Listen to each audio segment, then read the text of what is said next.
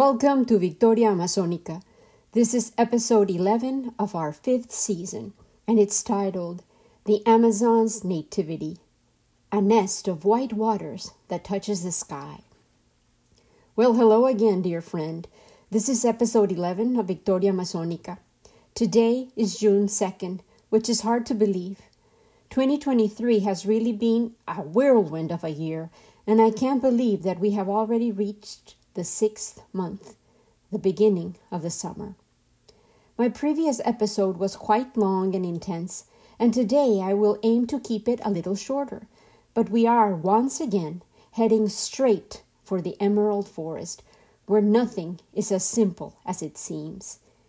In fact, we will be climbing high mountains in order to find the nest of white waters in which the baby Amazon River, like an eagle, begins its roaring journey. This week, as I researched, I was amazed to find an intriguing, information packed article about the rainforest, and it invited us to explore its many wonders with this assertion, which I will echo today. Welcome to the world's biggest, most beautiful, and most biodiverse rainforest. The article was written by Helen Pilcher and it has relevant, updated features that I plan to share with you at the end of our storytelling date today. Imagine it as a delicious tropical dessert for us both to look forward to, like copoaçu ice cream. Copoaçu ice cream was definitely the most memorable treat I had in the Brazilian Amazonia. Copoaçu is a fruit that tastes a lot like guanabana, called soursop a very unfortunate name in English. Copoaçu has an outer brown shell, but inside it has white flesh that looks like clouds and tastes sour and sweet at the same time. It makes delicious, gooey, surprising at every lick ice cream. But to begin with, we will follow Loren McIntyre's journey and start in the Andes, where he went to find the nest of white waters that touches the sky where the Amazon River is born. He called this the ascent into the white waters, the beginning of the long story of the adventures of the Amazon River itself, as it advances through the magnificent basin that it kisses with life, with color, discovering constantly changing habitats and surprises at every stage. Picture Loren McIntyre as he's holding our mountain climbing ropes, and then he starts his narration. During my picture taking travels in Upper Amazonia, I often watch clouds sail westward with the prevailing winds, run aground on high mountainsides, and spill their cargo of water down the slopes. The distilled water cascaded valleyward, aerating in ever greater leaps until it became lost to sight in the thickening forest. The uppermost freshets are usually nameless, but when enough of them gather to form a river, somebody names it for a circumstance or a saint, and it becomes one of the whitewater tributaries to appear on Amazonian maps. To my wild imagination, this description sounded like the gathering of gods and goddesses that spilled the waters that coalesced to achieve the nativity of the baby Amazon. McIntyre continues Gravity draws down the lifeblood of Amazonia from sources as countless as capillaries. The loftiest headwaters of the Venus system are found in the snow peaked Cordillera of the Andes. Cordillera means mountain range, curving through Colombia, Ecuador, Peru, and Bolivia. Lying across the equator, the mountain range is a three mile high rain barrier the westernmost rim of the catch basin that forms the Amazon. Some water vapor is driven up the slopes so high that it freezes into snow and glacial ice. Old ice under glaciers holds clues such as gases, spores, and dust to the climate of Upper Amazonia as far back as Inca times.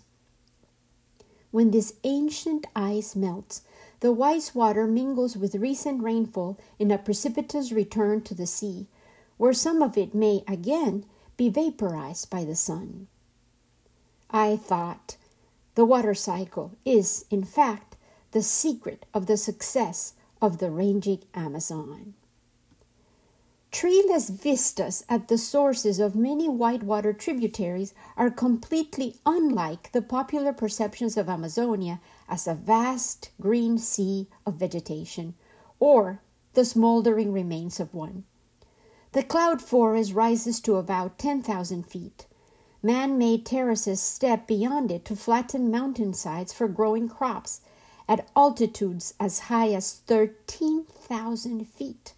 That's above 99% of all living matter on Earth. Stop for a minute to digest the enormity of this thought. The mountains where the baby Amazon is born are above 99% of all living matter on Earth the Amazon is literally born clawing at the sky. McIntyre continues to guide our historical tour. The terraces were built long before the Europeans arrived and very long before some people began to blame others for altering the landscape. Almost everyone who has ever reached the Amazon's higher headwaters has gotten there not by going up the whitewater tributaries from the mainstream, but by ascending the western slope of the Andes, crossing the continental divide, and descending the eastern watershed.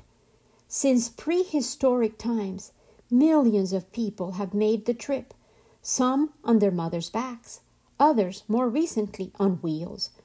But getting there has never been easy, even for those who dwelt near lofty mountain passes. The earliest accounts of travels from the Andes into Amazonia came from the Incas. Whenever the citizen soldiers left their highland villages and farms to march down into the dense and humid terrains to try and impose their culture on befeathered tribesmen, they came into grief. Soldier historian Pedro Cieza de Leon reported that after one frightful mix up with a head shrinker tribe, the Emperor Tupa Inca came out fleeing, for it is bad country, that of the jungle. Those are his literal words. Down in that shadowy world of disease and poison tipped blowgun darts, the Highland Indians found no open fields where they could advance in battle array and sling their sling stones. Warriors had to squeeze through wet undergrowth in single file, heads bent low, feet lifted high, nervously watching for snakes or naked bowmen who might send long arrows flitting at them through the trees. Their quilted armor was unbearable in the heat. Inca sweat ran in rivulets through red war paint and swollen insect bites. By the second moon of a campaign, tunics began to rot in the warm rain. Yes, everything rots in the Amazon's humidity from clothing to mops to paper and even camera lenses. This I, Lina, learned firsthand. The green held tradition of Amazon travel began with Gonzalo Pizarro's search for El Dorado, the first large European expedition into headwater country. Gonzalo had gone along on his older brother Francisco's fabulous discovery and conquest of the Inca Empire. In 1533, Gonzalo Pizarro witnessed the melting down of 24 tons of exquisite artifacts. The treasures had been ransomed from the captured Inca Atahualpa. After that, each soldier was rewarded with 45 pounds of gold and 90 pounds of silver. Gonzalo rode with Francisco, his brother, nearly 1,000 miles through the Andes to participate in the sacking of Cusco, the gold bedecked capital of the Inca Empire. Gonzalo Pizarro ached to discover some golden cities for himself.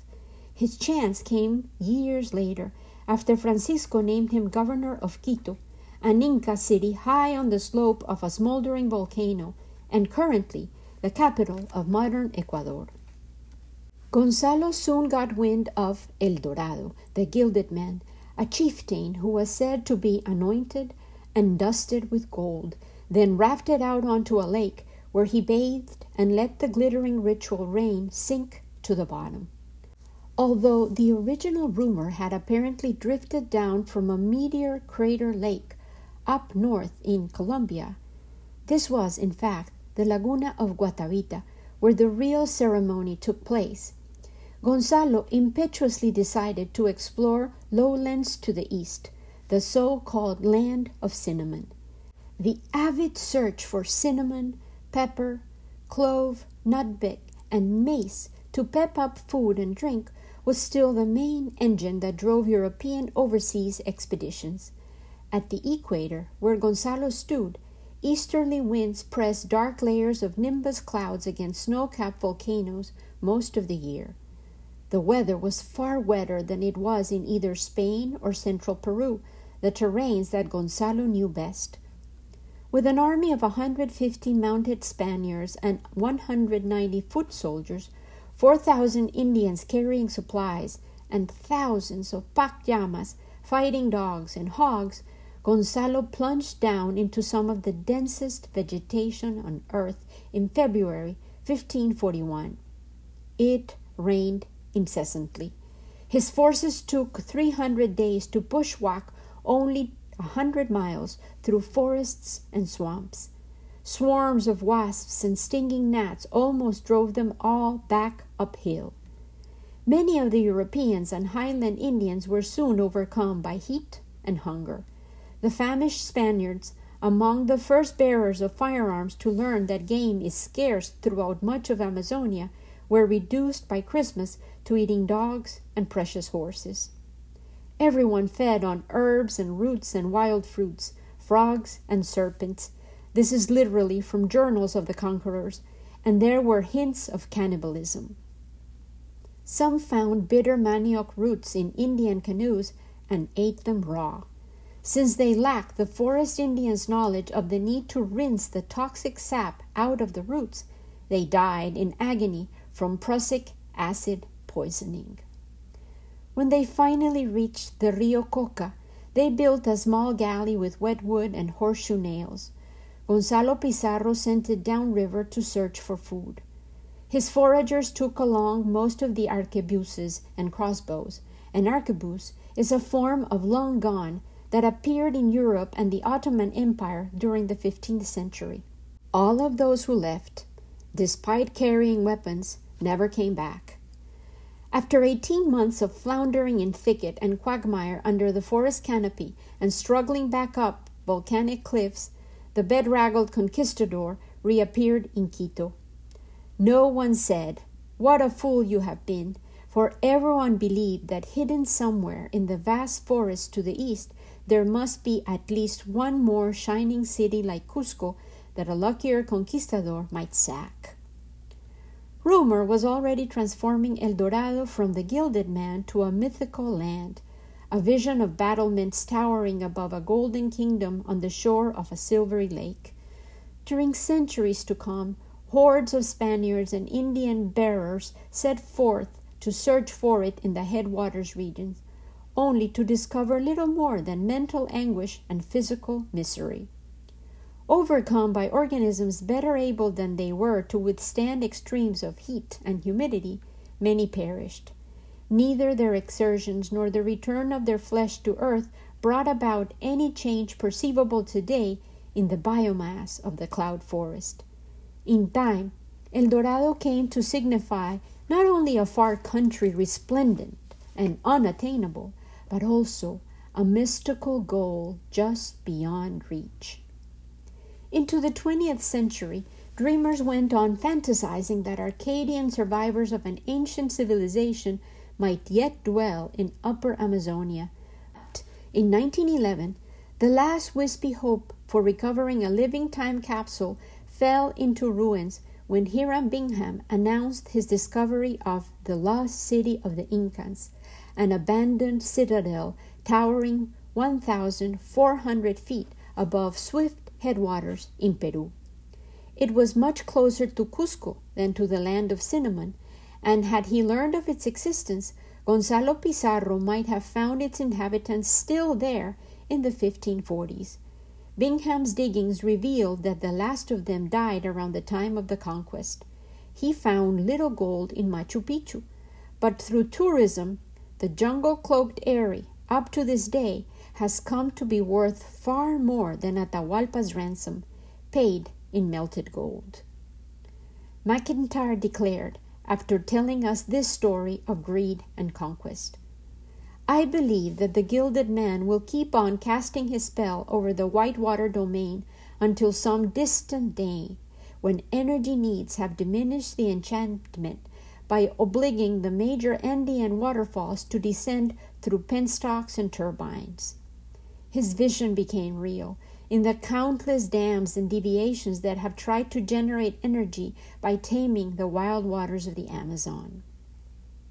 McIntyre then described another vision of the future he could intuitively create.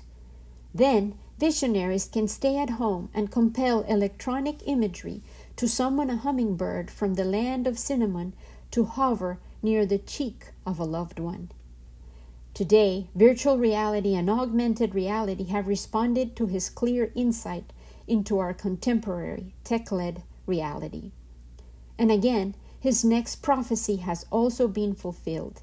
He ventured, As yet, so many ancient ruins lie hidden in the rank growth of the eastern slope of the Andes that hardly a year goes by without the discovery or rediscovery of another complex. Today, in 2023, LIDAR and drones have made discoveries of hidden cities in the Amazon a tantalizing, ever growing field of study and research. Loren McIntyre continues telling us the story of the intrusions into the forest.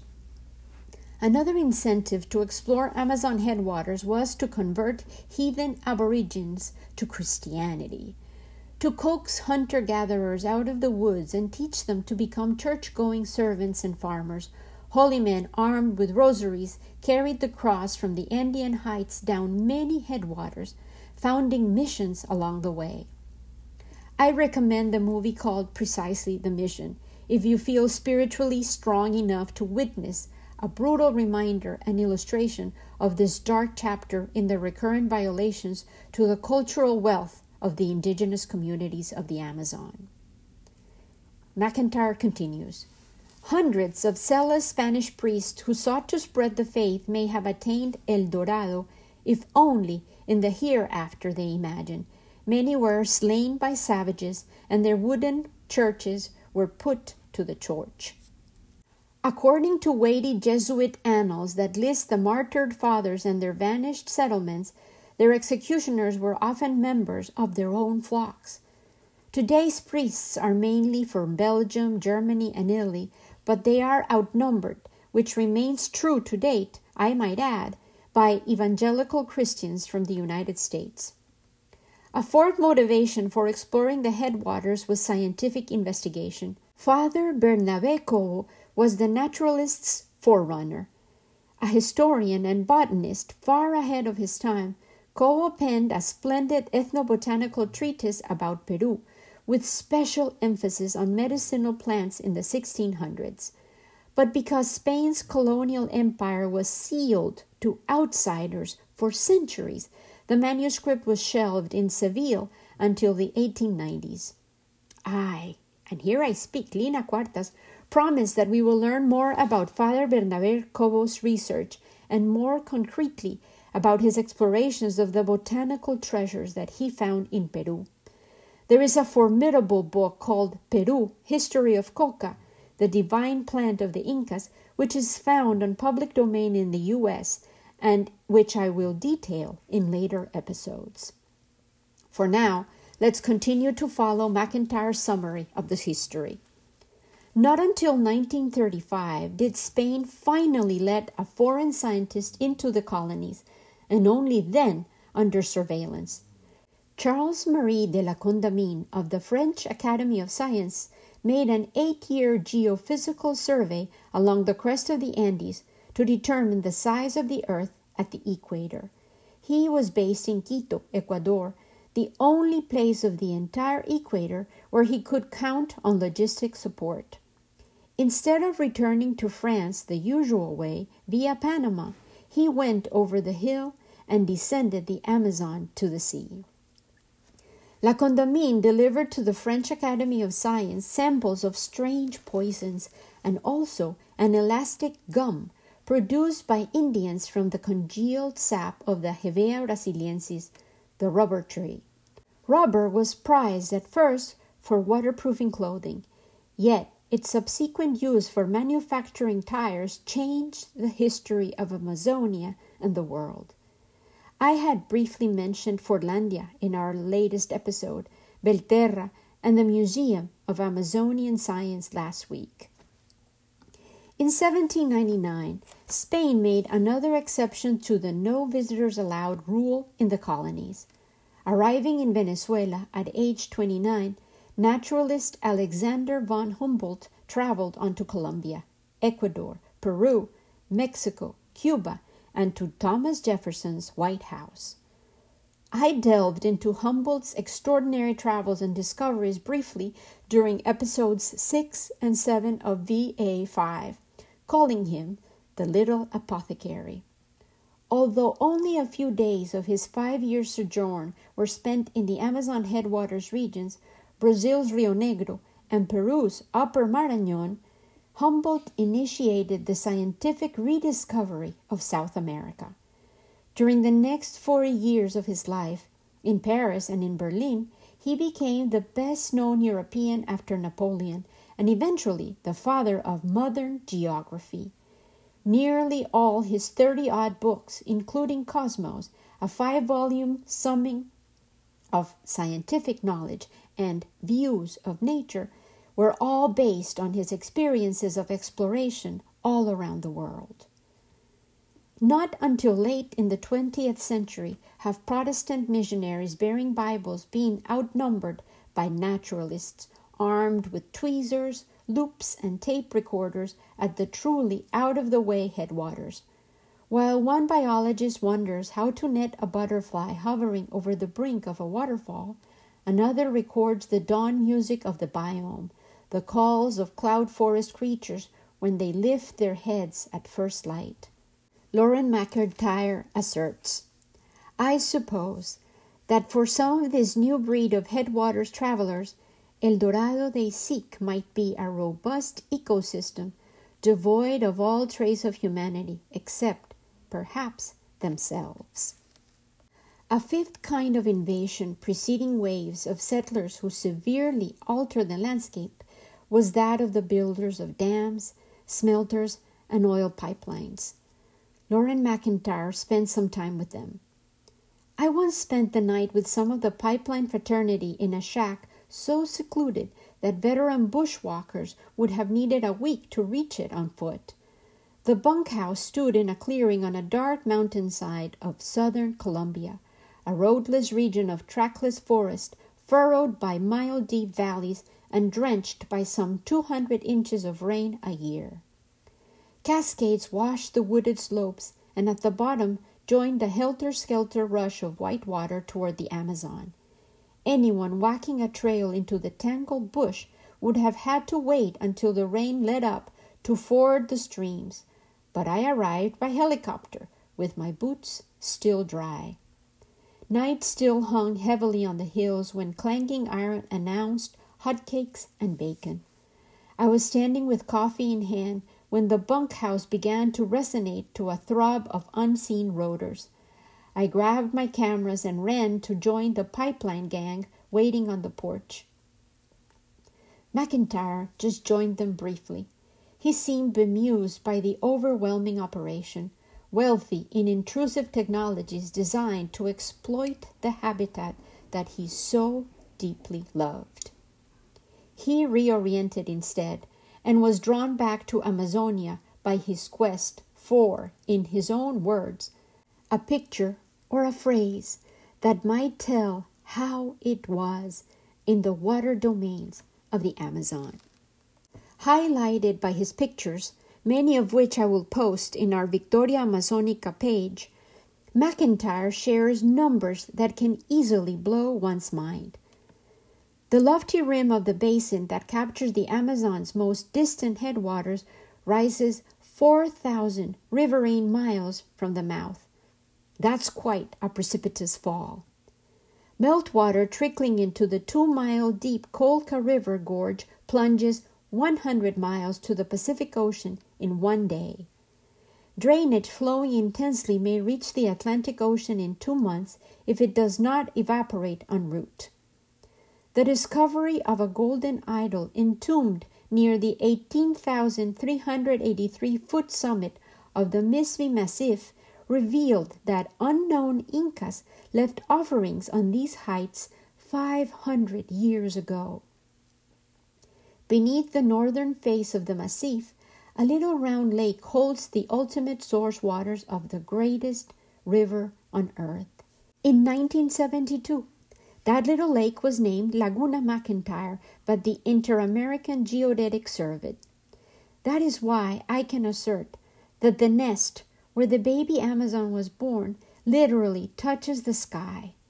Once again, I insist on recommending the retelling of McIntyre's adventures to find the lake, written by Petru Popescu in Amazon Beaming.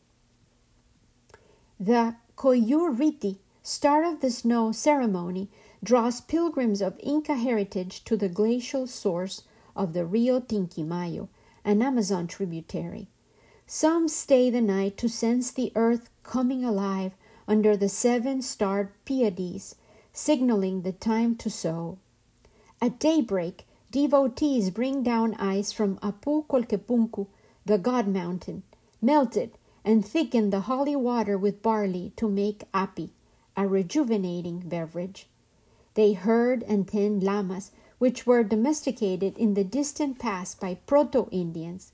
Llamas lived and still live at the upper edge of the whitewater domain in symbiosis with humankind. There are no wild llamas. Bisecting the lost empire of the Incas west of Cusco, the mile deep Apurimac River gorge funnels headwaters from Mount Mismi and other sources toward the Amazon mainstream. The Apurimac's waters plummet 13,600 feet in 310 miles. When the Incas began to overrun Peru in the 1440s, their engineers spanned the Apurimac with a fiber suspension bridge for transporting armies and pack llamas. A cliffside temple by the bridge housed Apu Rimac, the Lord Oracle, said to have foretold the coming of bearded men who would subvert the Inca Empire. The oracle's effigy was a tree trunk the size of a human body, splashed with sacrificial blood. Regarding the blood drenched oracle, Father Cobo wrote that it had a golden belt one palm wide, with two women's breasts of solid gold. The oracle's guardian, a hag of royal blood, kept to the shadows while incanting prophecies. When the conquering Spaniards did come riding in 1533, the witch threw herself from the cliff, calling out her god, Apu Rimac.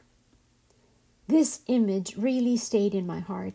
I imagined the terror that the witch felt as she saw the prophecies that she had heard and voiced over and over again coming true. So overwhelming was her terror that she jumped, offering herself as sacrifice to Apu Rimac, realizing that her duty on earth had been finished. For centuries, no one imagined that the Apurimac was the Amazon's most distant tributary. Many a wrong source was put on a map by an adventurer, a priest, or a geographer who wished to claim for himself or for his country the origin of the river long recognized as the world's greatest. As late as the 1940s, the most widely accepted source was Laguna Lauricocha, below Peru's Cordillera Huayhuash, whereas the true source at the Apurimac headwaters is almost 400 miles further upstream from the Atlantic. Loren McIntyre was a realist as well as a visionary, and he knew that change was the only constant in the heavily intervened rainforest. He said, Man shaping of Earth's surface may relocate the Amazon source. A six nation project diverting Apurimac headwaters through a tunnel under the Continental Divide is designed to irrigate the Peruvian coastal desert. The title of furthest tributary may pass to the Rio Mantaro, which drains 100 square mile Lago de Junin in Peru's central highlands. The most distant river, renewing Junin, seeps from three glacial lakes at 16,700 feet under the summits of twin snow capped peaks named the Cerros Puypuy. In time, the three lakes, Laguna Suerococha, may replace Laguna McIntyre on maps showing the ultimate Amazon source. It hasn't happened yet. Wistfully, McIntyre declares The forests of Amazonia still stood 99% intact four centuries after the Europeans arrived, since almost all travel and settlement were riverine, which means done by traveling on rivers. But when overland trails widened into vehicular roads during the 20th century, as in central Ecuador, trees began to fall. The very tears of the trees themselves hastened their fate. Here he is referring to rubber, for until World War II, the manufacture of nearly all automobile tires began by slashing the bark of Hevea brasiliensis. Even today, the industrial name for natural rubber is caoutchouc, an Indian term for weeping wood, caucho in Spanish. The coca leaf, source of a natural stimulant and painkiller harvested in Amazonia since ancient times, became an Inca monopoly and later the main crop of viceregal Peru. Today, worldwide consumption of cocaine is so great that coca plantations are the leading reason for deforestation in the white water domain. We will certainly have to devote many episodes in the future to the stories of the Incas and the sacred leaf coca, which they called the divine plant. The forest hides life and danger, and often the solutions to the ailments that she also creates. The canopy or top layer of a whitewater forest may be the most exuberant yet least explored level of its biome. Many of its flowers unfold from epiphytes, air breathing plants that perch on tree limbs beyond the easy reach of scientists. Some of the tree dwellers are Native American plants called bromeliads, members of the pineapple family. Anchored by aerial roots, many bromeliads collect water in tank like rosettes, which harbor all sorts of small creatures, from frogs to Anopheles mosquito larvae. In turn, night feeding female Anopheles mosquitoes may host protozoan parasites that cause malaria, the most widespread of all deadly infectious diseases. Malaria had been treated with quinine ever since conquerors brought the disease from the old world. Quinine is derived from the bark of cinchona trees, native to this same blessed forest. McIntyre shares scenes that he relished in his explorations. Inside La Cueva de las Lechuzas, near Tingo Maria, Peru, it is wise to breathe through a wet rag to filter dust that transmits psittacosis. The ground squirms underfoot with enormous insects and grubs crawling amid husks of forest fruits and bodies of blind rats. Stalagmites pierce a floor of hardened bat guano. Bat poop! A flashlight beam provokes screeches hoarse and hideous enough to startle anyone. The loud protesters are not owls or lechuzas, in fact, but guacharos, Steatornis caripensis, oil birds such as Alexander von Humboldt found in a cave that he explored near Caripe in Venezuela in 1799. He missed their nocturnal performance. At nightfall, a clicking as of distant castanets begins far inside the cave. One after another, the chicken sized birds fly from hidden perches where they nest in darkness all year round. Each click is an echolocation signal that the guacharo emits to navigate amidst a maze of stalactites and the commotion of other birds. As the roiling flock nears the cavern vestibule, the clicking swells to a confused crescendo. Guacharos fly into the night by twos, threes, and then dozens.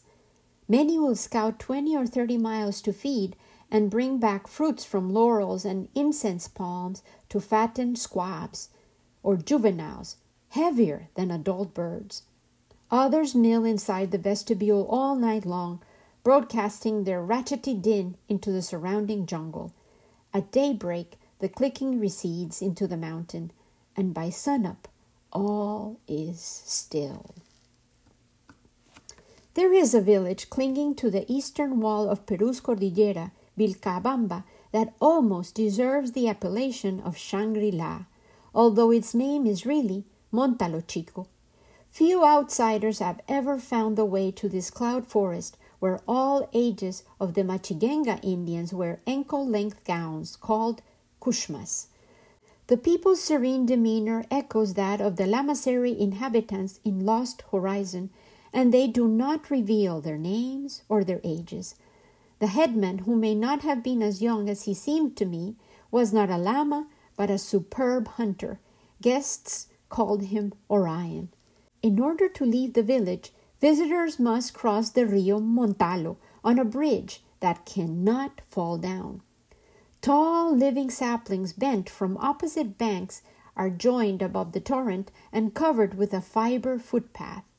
If its lashings ever fail, the bridge can only fall up because of the limb's elastic nature. Right before McIntyre starts to take us on the exploration of the differently colored water domains that follows, he shares a deeply personal meditation. He wrote in 1991 30 years ago. During hundreds of hours of flying low over the canopy in the past 30 years, I have seldom been able to see my best friends in the forests, the Indians of nearly three dozen tribes whom I have known but never understood as well as I wished. Indians are now far fewer than when botanist called Friedrich Philipp von Martius traveled among them in the 1818 to 1820 and made an observation that still holds true. Von Martius wrote The present and future condition of this race of men is a monstrous and tragical drama, such as no fiction of the poet ever yet presented. A whole race of men is wasting away. No power or philosophy or Christianity can arrest its proudly gloomy progress towards a certain and utter destruction. From its ruins there arises, in the most motley combination, a new and reckless generation, anxious to estrange their newly acquired country from its former masters. The East brings blood and blessings, social union and order, industry, science, and religion, but with selfish views, only for itself. For itself it erects a new world, while the race of men which was once here the master, is fleeting away like a phantom.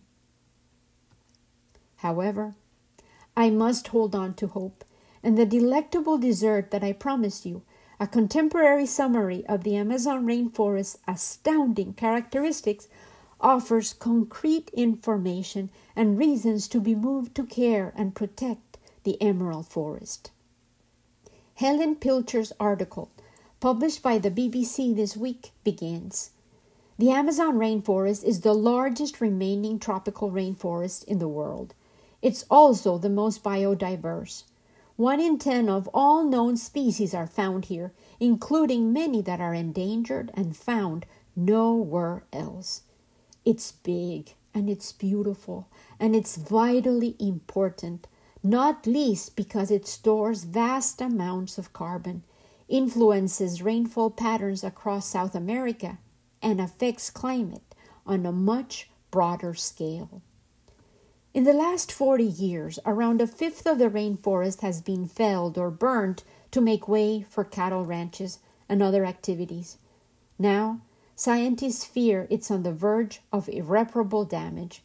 We lose it at our own peril spanning nine nations, including Brazil, Peru, and Colombia, the Amazon rainforest occupies 5.5 million square kilometers.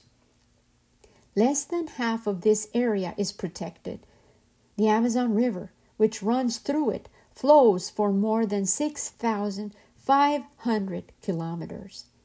It's the world's second longest river after the Nile and is responsible for around 15% of the planet's total river discharge into the oceans. Who lives in the Amazon rainforest, you might wonder? People have been living in the Amazon for at least 10,000 years. Ancient settlers cultivated native trees such as the Brazilian nut, maripa palm, and cocoa tree, and in time this influenced the rainforest's makeup. The southwestern section, for example, is rich in these species. When the first Europeans arrived in South America in the late 15th century, there were about 6.8 million indigenous people living there. The colonists carried infectious diseases such as malaria and influenza that killed millions of Amazonians. Thousands more were enslaved or displaced. Today, around 30 million people live in the Amazon region, of which 2.7 million are indigenous, representing more than 350 different ethnic groups. Most live in indigenous reserves known as resguardos, where their lifestyles incorporate a mix of traditional and Western elements. Around 60 tribes, however, live in voluntary isolation and stick largely to the tried and tested ways of their ancestors.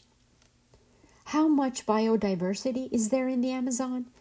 The Amazon is home to at least 10% of the world's known biodiversity. From hummingbirds to hoatzins, there are more than a thousand different species of birds. There are over 500 different reptile species, including black caiman and green anacondas, and more than 400 species of amphibians, including the giant cane toad and the notorious toxic poison dart frog. The region is a refuge for more than 300 species of mammals, including giant otters, ocelots, and sloths. It is also one of the last refuges for jaguars and pink river dolphins. The Amazon River contains around 3,000 freshwater fish species, which is more than any other river system.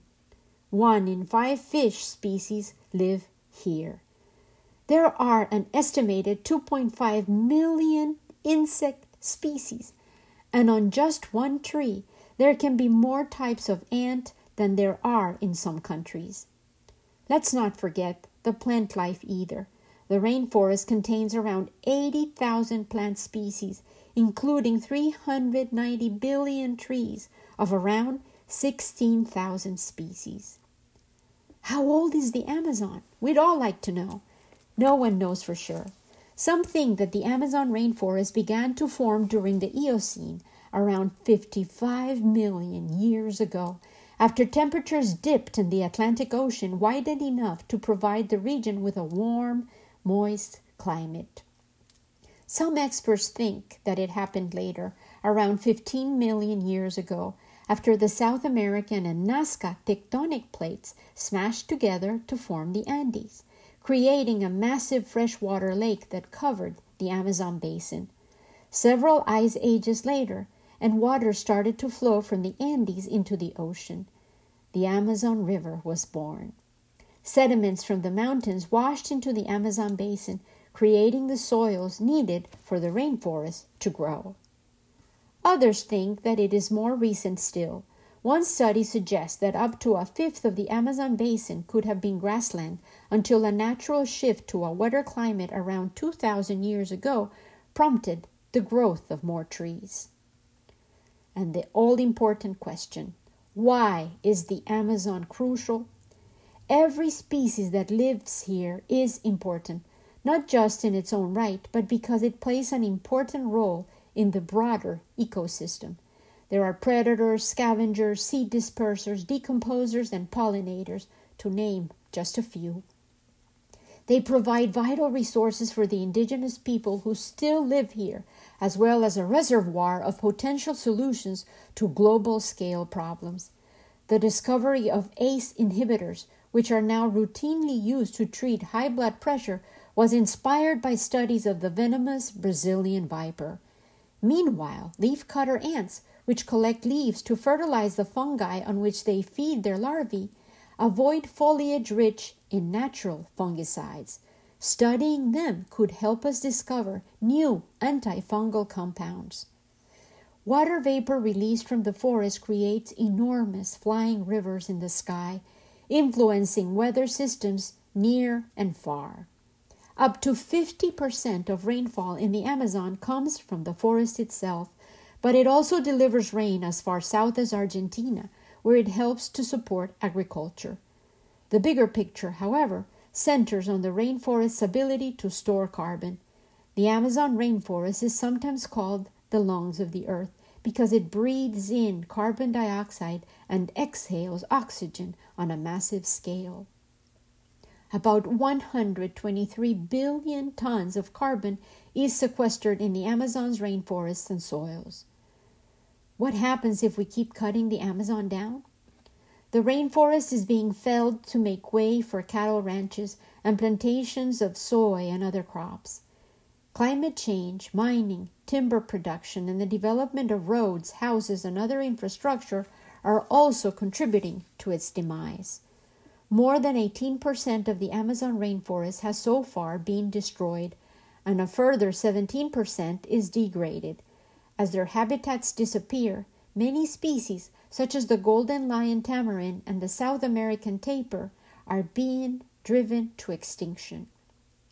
The destruction of the Amazon rainforest is fueling climate change, and now scientists fear that it is close to a tipping point beyond which it will be unable to generate its own rainfall and support its ecosystems. Parts of the rainforest could morph into fire prone, arid savanna.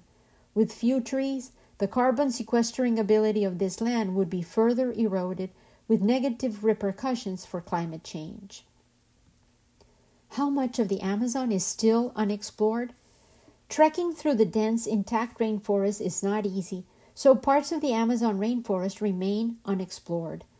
No one knows exactly how much is uncharted, but technology is helping researchers to study these hard to reach areas. Scientists flew a remote sensing device over part of the Bolivian Amazon using a laser to map the land. The images released last year revealed the presence of two ancient settlements, complete with conical pyramids, earthen buildings, and artificial terraces, surrounded by a network of raised causeways. People probably lived in the areas around the terraces and used the causeways to get around. There were also reservoirs and canals. The site confounds the prevailing narrative, which dictates that before the Europeans arrived, the Amazon was a pristine wilderness unchanged by the indigenous populations. Instead, it's now thought that the land was modified by the Casarabe culture who lived here between 500 and 1400 AD. It's yet another reason to study and preserve the Amazon. Scientists now think there could be many other lost cities just waiting to be found. Can the Amazon rainforest be regrown? Have you ever wondered? It's better not to cut it down in the first place, but given time, tropical rainforests can sometimes regenerate. According to one study of rainforests across three continents, soil takes around 10 years to regain its original status.